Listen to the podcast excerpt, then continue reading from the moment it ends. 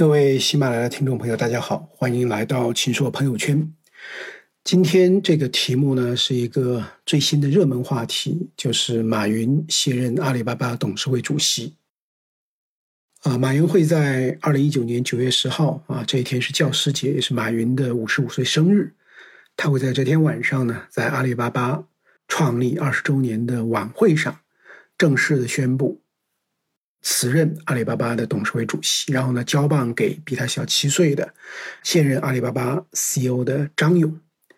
啊，马云呢还将继续担任阿里巴巴集团的董事，到明年就是二零二零年的阿里巴巴股东大会之后呢，啊，再卸任，也就是说到那个时候呢，会真正的退出阿里巴巴的董事会。啊，这是一个非常重大的一个商业新闻呢，因为。阿里巴巴在中国是一个非常特别的公司，呃，从销售额和利润看，阿里并不是中国最大的公司，但是呢，它是中国市值最高的公司。呃，换句话说，从资本市场的角度看，阿里是中国目前最有价值的公司。从一九九九年，包括马云在内的十八个人创立阿里呢，这家公司的使命就没有改变过，就是让天下没有难做的生意。那么他的愿景呢，也基本没有改变过，只是随着时间的推移呢，略有微调。那么在这一次的二十周年晚会上，阿里会公布他最新的愿景，一个呢就是我们不追求大，不追求强，我们追求成为一家活一百零二年的好公司。成为一个一百零二年的公司呢，是阿里创业的时候就提出来的。那这一次呢，啊，提出来是活一百零二年的好公司啊，把好公司这个概念凸显了。第二个愿景呢，就是到二零三六年，服务二十亿消费者，创造一亿就业机会，帮助一千万家中小企业盈利。啊，这个代表了阿里巴巴对社会的价值贡献。啊，我觉得从创业第一天呢，就有一个啊气壮山河、责备天下的愿景，而且呢从来没有改变过。啊，像这样的企业在中国可能独此一家。啊，那过去呢这个二十年，阿里深刻的影响了我们的经济啊，我们的消费，我们的生活。未来呢，我相信它会继续的影响中国，而且有可能影响世界。那今天我们重点要谈一谈，怎么来看待马云卸任阿里巴巴的董事会主席。啊，其实去年这个时候呢，马云写过一封公开信。他在信中说呢，未来他除了继续担任阿里巴巴合伙人和为合伙人组织机制做努力和贡献外，他想回归教育。世界那么大，趁我还年轻，很多事想试试，万一实现了呢？所以，我们看到马云尽管退出了这个阿里巴巴的董事会主席的岗位啊，明年会退出董事会，但是呢。他还会继续担任阿里巴巴的合伙人，并且为合伙人组织机制呢去发挥作用。因此呢，我觉得要透彻的理解马云的这个卸任，关键就是要弄明白阿里巴巴的合伙人机制。合伙人机制呢是二零零九年这个正式启动的。合伙人呢不是家族制，也不是职业经理人体制，也不是合伙企业法中那个合伙人的含义。合伙人呢，也不都是创始团队的成员，啊，在阿里巴巴关于合伙人的规定是，在阿里巴巴要工作五年以上，具备优秀的领导能力，高度认同公司文化，并且对公司发展有积极性贡献，愿意为公司文化和使命传承竭尽全力。那么这个合伙人呢，都持有公司的股权啊，然后呢，也有限售期的这个要求啊，就是多长时间可以售出多少你的这个股权啊，来保证一个长期性的。这样一个工作，这样一个安排。那么新增合伙人怎么办呢？是由在任的合伙人向一个合伙人委员会呢提名，经过一年的考察期，然后由合伙人投票，得票数呢不能低于百分之七十五。呃，合伙人呢也是有退休制度的，退休以后呢就可以担任这个荣誉的合伙人啊。那么这个合伙人委员会有几个人呢？有五个成员组成啊。目前阿里巴巴的合伙人呢，一共有三十六名啊，其中呢有两名是永久合伙人，也就是马云和蔡崇信啊。那么这个三十六个人中呢，七零后的占比已经超过了百分之八十，那么还有三位呢是这个八零后。呃，换句话说，通过这个合伙人的机制呢，让成功的进行交接班变成一种常态。那么阿里巴巴的合伙人从本质上说啊。他是一群这个志同道合的人啊，用马云的话说，就是一群有阿里味、有情有义的人，他们在一起呢去做一些有益的事情。那么这样一个合伙人的团队呢，就比一两个创始人更有可能把一种啊这个优秀的文化、把价值观理念呢能够传承发扬。所以，阿里巴巴的合伙人也是确保公司的使命、愿景、价值观持续延续的这个同道中人。所以呢，这个马云辞任阿里巴巴的董事会，但是呢，他还是阿里巴巴的永久合伙人，因此他还会在阿里巴巴的发展过程中扮演非常重要的这个角色。这是我想跟大家讲的这个第一个方面啊。那么第二个方面呢，就是合伙人机制的作用啊，其实也不仅仅是传承公司的使命和文化，啊，它还有一个核心的作用呢，是牢牢控制公司的战略和方向啊。那么我是研究过阿里巴巴在纽交所二零一四年九月上市时候的这个招股说明书。那么这个招股说明书呢，呃，非常有意思，它不是像京东啊、百度这样。通过设立这个 A、B 股啊，也就是有些人你的一股投票权是一票，但有些人呢，可能像这个李彦宏、像啊刘强东，你可能是十票或者二十票。他不是通过设立不同的投票权来保证公司创始人和管理层对上市公司的控制权。阿里是通过什么呢？是通过合伙人这样一个这个安排呢，来确保对于上市公司的董事会的啊这样一个影响力。进而呢，通过董事会呢来保证公司的这个方向。啊，为什么这么说呢？因为阿里巴巴的合伙人呢，他有这个一个权利，就是提名董事啊。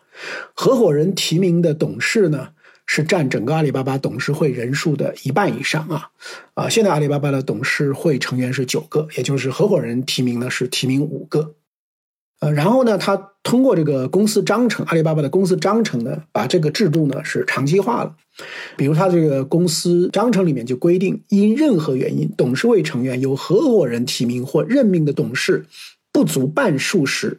合伙人有权任命额外的董事，以确保其半数以上的董事控制权。也就是说，合伙人永远能够保证董事会半数以上的席位呢，啊，是由合伙人来这个提名。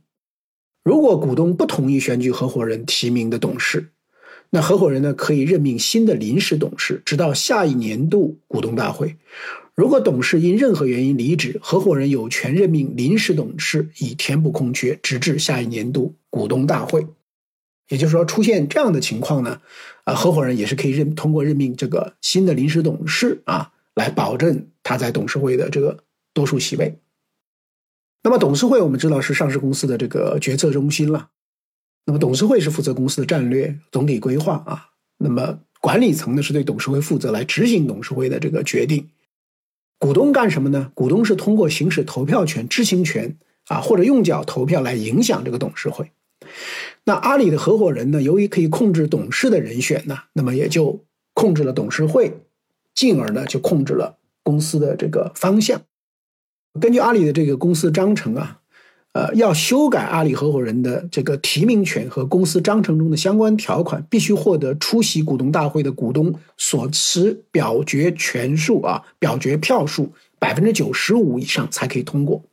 也就是说什么呢？你要更改这个公司章程呢，你股东大会的表决票数要百分之九十五以上同意才可以通过。啊，那我觉得这个是几乎是啊不可能的啊，是不可能发生的。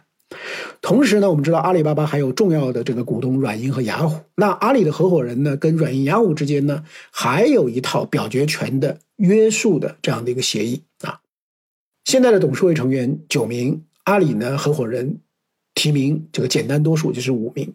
那软银呢承诺在股东大会上投票支持阿里合伙人提名的这个董事，未经马云及蔡崇信同意，软银不会投票反对阿里合伙人的董事提名。软银还将他所持有的不低于阿里百分之三十的普通股